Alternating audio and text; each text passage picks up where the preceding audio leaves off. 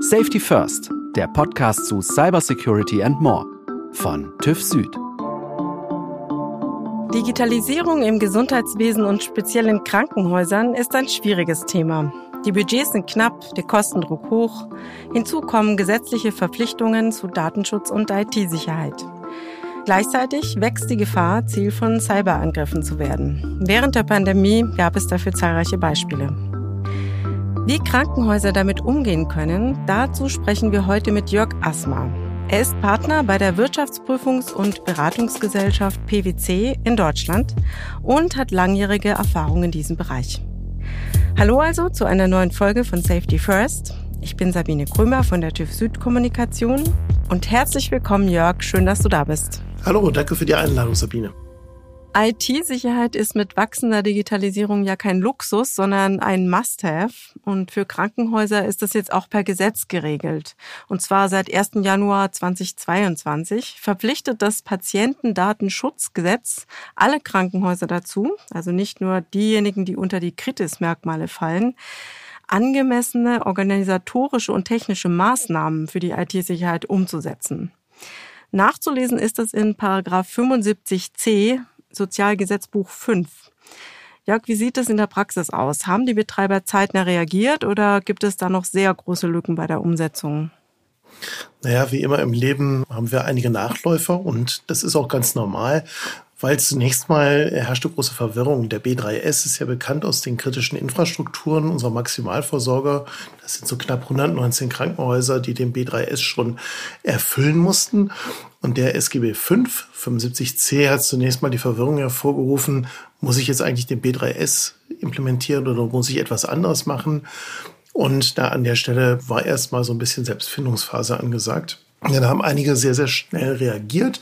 Nämlich die größeren Ketten haben vor allen Dingen schnell reagiert. Dann haben kleinere angefangen zu überlegen. Aber natürlich haben wir im Moment noch eine sehr, sehr große Lücke in der Umsetzung. Das liegt aber auch daran, dass das nicht so richtig klar gewesen ist. Muss ich jetzt B3S machen oder kann ich etwas anderes machen? Was ist die Implikation, wenn ich den B3S nicht erfülle, sondern mir beispielsweise das Grundschutzhandbuch nehme oder den 27001 aus der ISO-Reihe und den implementiere. Da gab es also zunächst mal so Abwägungsphasen. Und dann hat die Deutsche Krankenhausgesellschaft auch ganz gut darauf reagiert und hat dann im Prinzip so ein Hilfspaket für Krankenhäuser geschnürt, nachdem man dann seine Orientierung dann zunächst mal im B3S finden konnte und die dann im Prinzip geholfen haben, ja, gewissermaßen eine Starthilfe zu geben. Deshalb nennt sich das auch Starterpaket. Womit fange ich an, eigentlich bei diesen über 100 Maßnahmen, die es zu implementieren gilt? Seither geht schon einiges, aber ich würde mal sagen, wir sind deutlich unter 50 Prozent in der Umsetzung. Das ist ja noch eine recht große Lücke. Du hattest jetzt gerade den B3S schon erwähnt. Kannst du bitte noch mal genauer erklären, was genau da dahinter steckt? Welche Sicherheitsstandards und Schutzziele sind da festgeschrieben? Ja, also der B3S ist der branchenspezifische Sicherheitsstandard. Ich weiß gar nicht, warum das Ding genau B3S heißt, aber es gibt's halt für mehrere Branchen, unter anderem eben für die Krankenhäuser. Man muss sagen, zwischen allen Branchen ist der für die Krankenhäuser der elaborierteste, das ist am weitesten entwickelt. Die DKG hat das gemacht und da sind beispielsweise die technischen Maßnahmen drin, wie zum Beispiel Zonenkonzepte sind umzusetzen, dass ich Netzwerktrennung habe, zum Beispiel zwischen Patientennetz und kritischen Netzkomponenten, wie zum Beispiel für Beatmungsgeräte, MRTs und so weiter. Aber auch organisatorische Maßnahmen sind da drin abgewickelt, wie zum Beispiel, wie gehen wir mit Awareness-Maßnahmen für Mitarbeiter um, aber auch Dinge wie Risikomanagement sind da drin enthalten. Man kann sagen, rundherum Menschen, Prozesse und Technologie werden im P3S abgebildet. Also das klassische Dreieck der Sicherheitstechnik. Genau. Vorhin hattest du gesagt, die Lücke ist ungefähr noch 50 Prozent oder mehr. Welche Folgen drohen denn jetzt denjenigen, die das aktuell noch nicht umsetzen, das Gesetz? Das ist ja kein Strafgesetz, sondern das ist ein Zivilgesetz und insofern wird ja kein Staatsanwalt tätig. Aber, und hier kommen wir dann in die Haftung für Vorstände, Geschäftsführer und Führungskräfte hinein.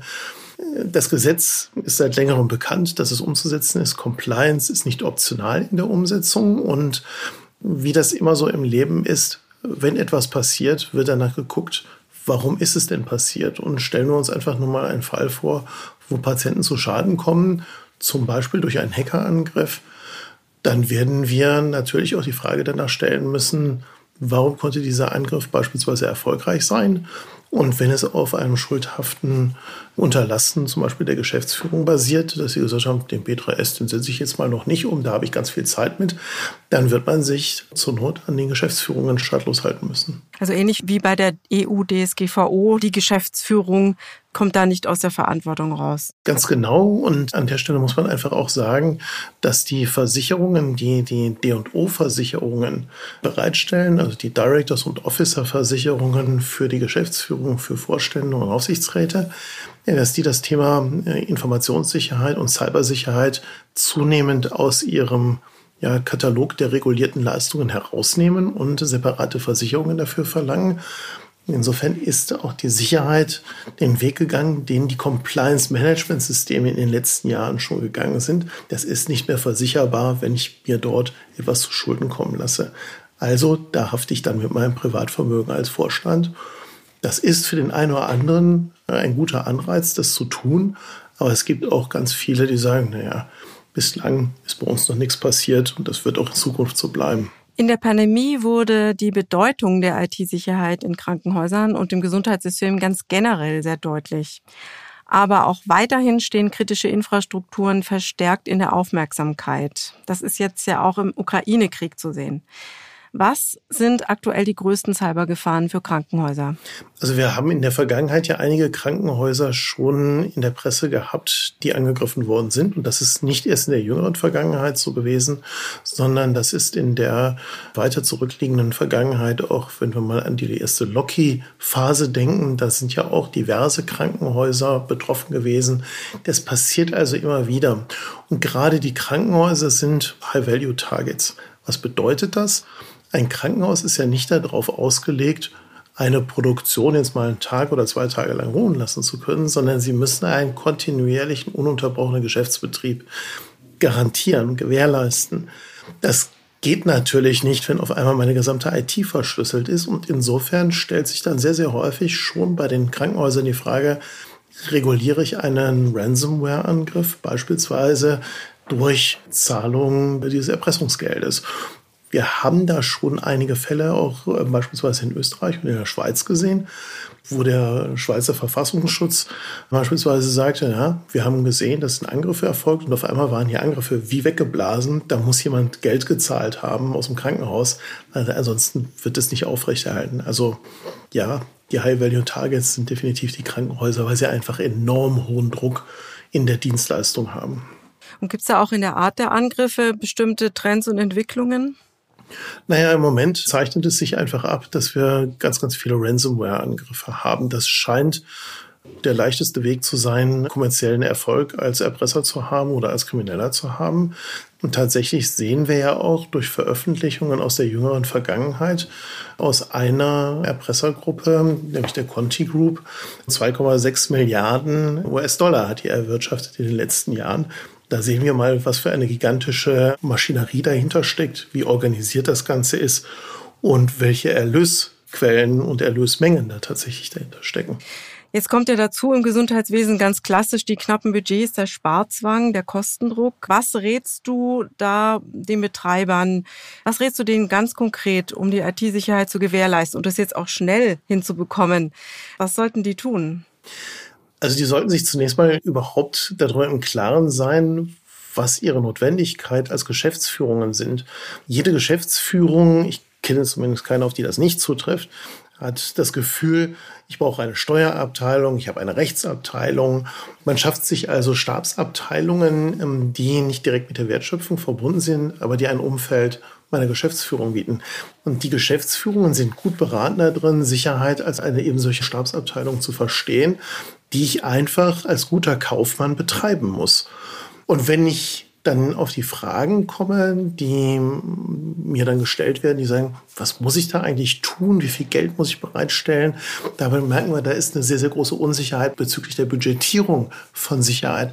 Da gibt es auch so ein paar Daumengrößen, an denen man sich orientieren kann. Das erste ist, wir haben in Europa unter einem Prozent der IT-Budgets werden für Cybersicherheit im Krankenhaus ausgegeben. Ein Prozent ist definitiv zu wenig. Man sagt, zwischen fünf und sieben Prozent meines IT-Budgets muss ich in Cybersicherheit investieren. Das heißt, wir haben eine Investitionslücke von knapp 400 Prozent bei der IT-Sicherheit im Krankenhaus. Wenn man das einfach mal sacken lässt, dann muss einem klar werden, das ist nicht gesund. Also wenn wir vielleicht 100 Prozent haben, nun, wir noch Luft nach oben haben, okay, aber 400 Prozent, da sind wir einfach zu weit von den regulären Werten entfernt, die man als Daumenwert anerkennen kann. Also erstmal die Budgetierung klären, dann implementieren und sich dann darüber klar sein, dass das auch ordentlich weiter betrieben werden muss als Stabsabteilung. Gibt es da so ein paar Tipps, womit man schnell vorankommt oder ist es eine Sache, die sich über Jahre hinweg zieht? Leider Gottes zieht sich das über Jahre hinweg. Das ist nicht so, wie ich stelle mir jetzt einen Juristen ein und dann habe ich eine Rechtsabteilung, die im Zweifelsfall sofort loslegen kann. Wir haben ja ein gigantisch großes Umfeld innerhalb der Krankenhäuser. Das fängt an mit meinen Patientenzimmern und meinen Bettenhäusern. Ich habe meine Produktions-IT, wenn ich über bildgebende Verfahren, MRTs, CTs und so weiter spreche. Ich habe aber auch ganz viel Gebäudesteuerungstechnik für Klimatisierung, Stromproduktion oder Stromzuführungen. Also da habe ich ganz, ganz viele verschiedene Komponenten drin. Die kann ich natürlich nicht knall auf Fall absichern, sondern da muss ich mich systematisch nähern, am besten risikoorientiert. Jetzt äh, gibt es ja sicherlich auch noch Besonderheiten, speziell für den medizintechnischen Bereich oder auch den Gesundheitsbereich, die es äh, Krankenhäusern erschweren, ihre IT-Sicherheit immer auf dem Stand zu halten, zusätzlich zu den knappen Budgets. Also ich ernte jetzt mit Sicherheit keinen Applaus dafür, wenn ich sage, das halte ich für ein vorgeschobenes Argument weil das ist mit Sicherheit in allen anderen Bereichen ähnlich. Da brauchen wir gar nicht ins Krankenhaus zu gehen. Nehmen wir mal eine x-beliebige Produktionsanlage. Auch dort verbieten es die Hersteller, dass ich äh, Software äh, direkt auf den Maschinen installiere. Genauso ist es im Krankenhaus. Also das ist Produktions-IT und als Produktions-IT zu betrachten. Und wenn ich das genau als ein solches betrachte, dann weiß ich auch, da darf ich nicht dran, das darf ich mir nur angucken, aber nicht anfassen. Dann muss ich also alles drumherum absichern. Und wenn ich mit dieser Denkweise daran gehe, dann wird das Ganze auch weniger schlimm und weniger dramatisch in der Ansicht. Wie sieht's aus mit Blick auf Personal? Das ist ja sehr, sehr schwer, überhaupt geeignetes Fachpersonal zu bekommen. Die Krankenhäuser können da oft nicht so gut zahlen. Das heißt, die haben da das Nachsehen, oder? Ja und nein. Also ich weiß tatsächlich von einigen Krankenhäusern, die seit Monaten händeringend nach Sicherheitspersonal suchen. Aber hier kann man ja auch ein bisschen über den Tellerrand hinausdenken und das KZG hat ja da schon auch Stichworte für geliefert, nämlich zum Beispiel, dass sich Krankenhäuser in ihren IT- und Digitalisierungsbestrebungen zusammenschließen können. Die können gemeinsame Projekte entwickeln. Das machen die Maximalversorger beispielsweise schon seit vielen, vielen Jahren, um nicht zu sagen Jahrzehnten. Warum sollten die kleinen Krankenhäuser das nicht auch machen? Und insofern über den Tellerrand hinausdenken, vielleicht auch einfach in der Krankenhausgemeinschaft, die regional ansässig ist, einfach schauen, wer da ein ähnliches Problem hat. Und dann kann man gerne dann auch über Alternativmodelle wie zum Beispiel eine IT-Sicherheitsbetreibergesellschaft oder so etwas nachdenken, die man als Joint Venture mehrere Krankenhäuser gründet. Also kreativ werden. Das Krankenhaus-Zukunftsgesetz stellt den Kliniken rund 4,3 Milliarden Euro für die Digitalisierung zur Verfügung. Es ist im Oktober 2020 in Kraft getreten. Hat das deiner Einschätzung nach einen positiven Schub in Richtung mehr IT-Sicherheit gebracht? Muss noch mehr getan werden seitens des Gesetzgebers? Ja, lass uns kurz über das KZG sprechen und den positiven Schub in Richtung mehr IT-Sicherheit. Ja, natürlich. Speziell im Fördertatbestand 10 sind die Kliniken ja aufgefordert, eigene Ideen für patientenzentrierte Sicherheit zu formulieren, ihre Ideen auszugestalten, dann in ihre Digitalisierungsvorhaben hineinzubringen. Auch die 15 Prozent zusätzliche Sicherheit in den anderen Fördertatbeständen außer der 11 funktionieren da ganz gut als einen positiven Schub in Richtung mehr IT-Sicherheit. Aber am Ende des Tages ist das natürlich nur ein Tropfen auf den heißen Stein.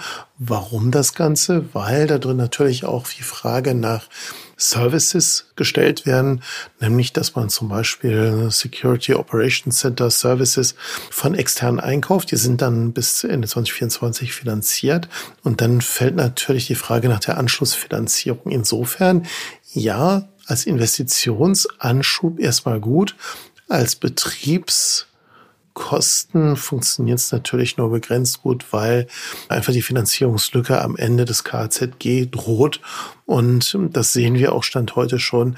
Das eine oder andere wird da gegebenenfalls auch wieder abgeschaltet werden, weil einfach die Finanzierungslücke gnadenlos zugeschlagen hat. Resilienz ist ja ein oft genanntes Stichwort, wenn es um Cybersicherheit geht. Wie wird denn ein Krankenhaus möglichst resilient? Was gehört da alles mit dazu, um diesen Begriff zu füllen? Ja, das ist ein schöner neuer Modebegriff, aber äh, Gott sei Dank steckt da ja etwas sehr Etabliertes dahinter, was wir im Prinzip seit Anbeginn der Corona-Pandemie ja lernen. Resilienz ist ja nichts anderes als Widerstandsfähigkeit beweisen und vorhalten zu können. Das heißt, früher hat man ja überlegt, wie kann ich meinen Geschäftsbetrieb aufrechterhalten. Deshalb ja auch das Stichwort Business Continuity Management. Heute sprechen wir eher über Resilienz, weil wir ganz genau wissen, das wird uns erwischen, das wird uns Auszeiten kosten. Und wie kann ich mich so wieder erholen, dass ich wieder zurückkomme? Und da habe ich mal eine Studie gemacht für die Bundesregierung. Und eines der wesentlichen Merkmale dieser Studie war, üben, üben, üben. Und äh, wenn ich das nicht übe, genauso wie mein Fire Drill, dann brauche ich mich nicht wundern, wenn ich im Zweifelsfall das Nachsehen habe. Das kann man auf sehr einfache Art und Weise tun. Es fängt an mit Tabletop-Spielen. Also einfach mal überlegen, was kann ich tun, wie geht das los, was sind Szenarien, über die ich nachdenken kann und dann fange ich vielleicht einfach mal mit einer Ransomware-Attacke an. Weil die ist sehr wahrscheinlich. Das ist ein Thema, was ich nicht von der Hand weisen kann.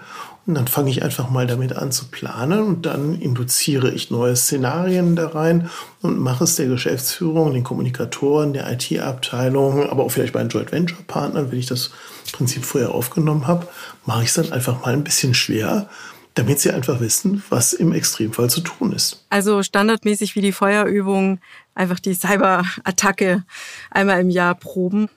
Sollte das auch Pflicht werden? Wärst du da dafür? Also ich bin sehr dafür, äh, dass es zu einer Pflichtübung wird, weil wir sind ja letzten Endes nichts anderes als ein Airbag oder als die Feuerwehr. Und insofern sollten wir auch Verhaltensmuster an den Tag legen, wie die Feuerwehr.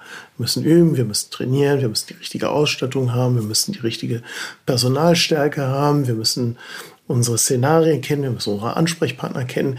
Das fängt doch schon damit an, dass die meisten gar nicht wissen, wer darf denn überhaupt die Krise ausrufen. Ist es die Geschäftsführung? Darf es der CIO machen? Gibt es irgendwelche Personalräte, die dann sagen, nee, dir folge ich jetzt aber nicht? Also diese Basics, ja, da entscheidet sich schon sehr, sehr vieles dran. Welche Rolle können denn da Zertifizierungen spielen, wie zum Beispiel eine ISO 27001? Hilft es? Ich denke schon. Aber in deiner Beratungspraxis, wie oft siehst du den Fall, wo du denkst, da wäre es sicherlich gut, mal so eine Zertifizierung dann doch anzustreben? Also ich habe das Feedback von einigen meiner Kunden, die gesagt haben, naja, die Zertifizierung hat mich deutlich vorangebracht, weil ich einfach gezwungen worden bin, meine Organisation immer wieder zu überdenken, immer wieder auf den Prüfstand zu stellen, immer wieder zu überarbeiten und weiterzuentwickeln. Es gibt aber auch leider Gottes eine ganze Menge, ich nenne das jetzt einfach mal Trittbrettfahrer, die sagen, ich möchte ganz gerne möglichst billig ein Zertifikat haben, die nicht wirklich die organisatorische Verbesserung, sondern eigentlich eher den Marketing-Effekt im Kopf haben die werden keine Verbesserung erfahren. Die werden ganz ehrlich nach drei bis sechs Jahren ihr ich nenne das jetzt mal Jodeldiplom. Es hat nicht die Qualität eines ordentlichen Zertifikats. Das werden sie abgeben. Ja. Also auch bei der Zertifizierung auf Qualität achten und sich Mühe geben, ja. Äh, ganz kurz zusammengefasst zum Schluss. Worauf kommt es deiner Meinung nach bei der IT-Sicherheit im Krankenhaus denn besonders an? Was sind so die klassischen Fallstricke? Was sind die Do's und Don'ts? Also es fängt ja damit an, dass Security nicht dogmatisch zu sehen ist. Also wir kommen sehr, sehr häufig aus der Situation, dass Sicherheit immer mit einem gewissen Vorurteil behaftet ist, nämlich wenn die Sicherheit zugeschlagen hat, dann kann ich nicht mehr arbeiten. Und das meine ich auch mit dem dogmatischen. Also bitte kreative Ansätze finden und nicht das zwölfstellige Passwort für den PC, der im OP-Saal steht, wenn das Personal dann blutige Hände hat, weil sie gerade einen Menschen operieren, dann ist das nicht pragmatisch. Also kreative Lösungen finden, wie man mit Sicherheit tatsächlich umgehen kann, keine Vorbehalte haben, keine Angst haben. Man kann an der Stelle nichts falsch machen, außer man tut es nicht. Und insofern wirklich offenen Auges drangehen, sich an die DKD ein Stück weit orientieren. Die machen da sehr, sehr prima tolle Vorschläge dafür, wie man, wie man starten kann. Aber auch Kolumnen wie beispielsweise durch, durch das BSI kommen, kann man sich anschauen. Da gibt's auch eine ganze Menge Hilfestellung. Also wirklich breit denken, nicht in seiner eigenen Soße kochen, sondern breit in den Markt gehen, sich mit anderen Krankenhäusern vernetzen, seine Peer Group befragen, einfach offen mit dem Thema umgeht, wird sich schon vieles erledigen. Und bitte auch nicht einfach nur hergehen nach Checklisten und sagen, naja, ich habe jetzt eine Checkliste mit Bedrohungen beispielsweise vom BSI runtergeladen, das sind sie jetzt, sondern wirklich hinsetzen, sich mal in so einen Angreifer hineinversetzen und dann mal so tun, als wäre man selber einer und sich mal auf die dunkle Seite der Macht begeben und dann mal richtig schlecht denken, dann wird man schon auf einige Ideen kommen, die einem durchaus helfen, da auch Prävention äh, betreiben zu können. Ja. Ja, also nicht nur mit Technik und Geld, sondern auch mit Kreativität ans Werk gehen. Jörg, vielen Dank für das Gespräch, für deine Zeit und für den sehr interessanten Austausch und stay safe. Danke dir, Sabine. Ebenso. Safety First ist ein Podcast von TÜV Süd. Produktion Ikone Media.